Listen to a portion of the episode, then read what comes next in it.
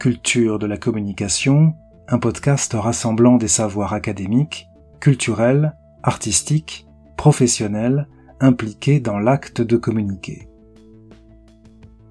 Un outil incontournable des réseaux sociaux, la story. Déployée en 2013 par Snapchat, les stories sont désormais présentes sur de nombreux réseaux sociaux. Cette fonctionnalité permet de partager des contenus éphémères au format vertical. Le principe des stories est simple. La publication peut mêler photos, vidéos, simples textes, auxquels on peut adjoindre filtres, gifs ou stickers. Sa durée de vie est en théorie limitée à 24 heures. Ensuite, la story est censée disparaître à jamais du profil. Sur l'interface utilisateur, les stories peuvent avoir un espace réservé ou se trouver au-dessus du fil d'actualité. Cette simplicité d'usage, alliée à la spontanéité qu'elle implique, ont fait de la story un mode incontournable de la diffusion en ligne. Par ailleurs, le caractère éphémère de ce type de publication permet de se libérer de la crainte des répercussions que peut engendrer un poste classique. Partager plus, de manière plus intime, tel est le credo du format Stories.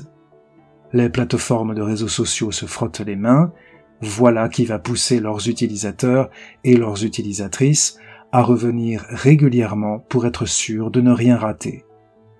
Bonus, le fait que la story est publiée en format vertical mobilise l'intégralité de l'écran du smartphone et capte d'autant mieux l'attention de l'internaute. Une story sera donc composée d'un seul contenu ou d'un ensemble de contenus. Dans l'hypothèse où plusieurs contenus sont employés dans une story, il sera nécessaire d'assurer la cohérence de l'ensemble. Les différentes formes de discours peuvent y aider. Un pan de la théorie linguistique retient quatre grandes formes de discours. Le discours narratif, le discours descriptif, le discours explicatif, le discours argumentatif. Chacune de ces formes permet d'organiser un texte, bien sûr, mais aussi un ensemble de postes, dans le cadre d'un calendrier de publication, et, plus particulièrement pour le thème qui nous occupe, une story composée de plusieurs éléments. Ces quatre formes de discours sont en réalité quatre structures qui organisent chacune à leur manière le fond du message. Pour illustrer mon propos, je supposerais que l'on cherche à structurer une séquence de trois postes ou une story avec trois contenus. Le discours narratif tout d'abord. On peut le définir comme le discours qui rapporte le déroulement d'actions successives les trois étapes pourront être celles-ci. Étape 1, une situation initiale. Étape 2, la transformation de cette situation. Étape 3, la situation finale.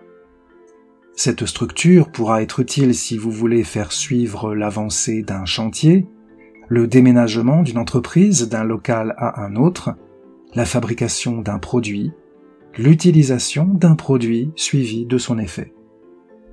Deuxième forme de discours, le discours descriptif. On peut le définir comme le discours qui présente les parties d'un tout. Notre séquence de trois postes ou notre story composée de trois contenus pourra se construire ainsi. Étape 1. Une propriété, un composant de l'objet décrit. Étape 2. Un élément de son historique. Étape 3. Sa situation spatiale. Cette structure pourra être envisagée si vous parlez d'un lieu, d'une offre promotionnelle ou d'un événement. Troisième forme de discours, le discours explicatif. On peut définir cette forme comme le discours qui transmet une information. Notre séquence de trois postes ou notre story, composée de trois contenus, pourra se construire ainsi. Étape 1, présentation d'un objet, d'un thème dont on souhaite parler. Étape 2, exposé d'un problème, autrement dit d'une difficulté à comprendre quelque chose à propos de l'objet ou du thème. Étape 3, la solution du problème. Cette structure sera adaptée pour éclaircir un phénomène naturel ou non, ou bien pour partir d'un besoin de la cible que l'on cherchera à combler. Quatrième et dernière forme de discours que nous pourrons solliciter, le discours argumentatif. On peut le définir comme le discours qui vise à convaincre ou à persuader la cible. Ainsi, chaque poste ou chaque contenu de la story sera l'équivalent d'un argument visant à emporter l'adhésion de la cible.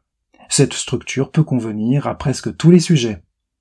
Merci d'avoir écouté cet épisode de Culture de la communication. Je suis Johannes Landis. J'ai écrit et produit ce podcast. Si vous avez aimé ce podcast, et si ce n'est pas déjà fait, pensez à vous abonner au podcast sur la plateforme que vous utilisez. Cela vous permettra d'être notifié à la sortie d'un nouvel épisode. Communiquer, ça se cultive. À bientôt.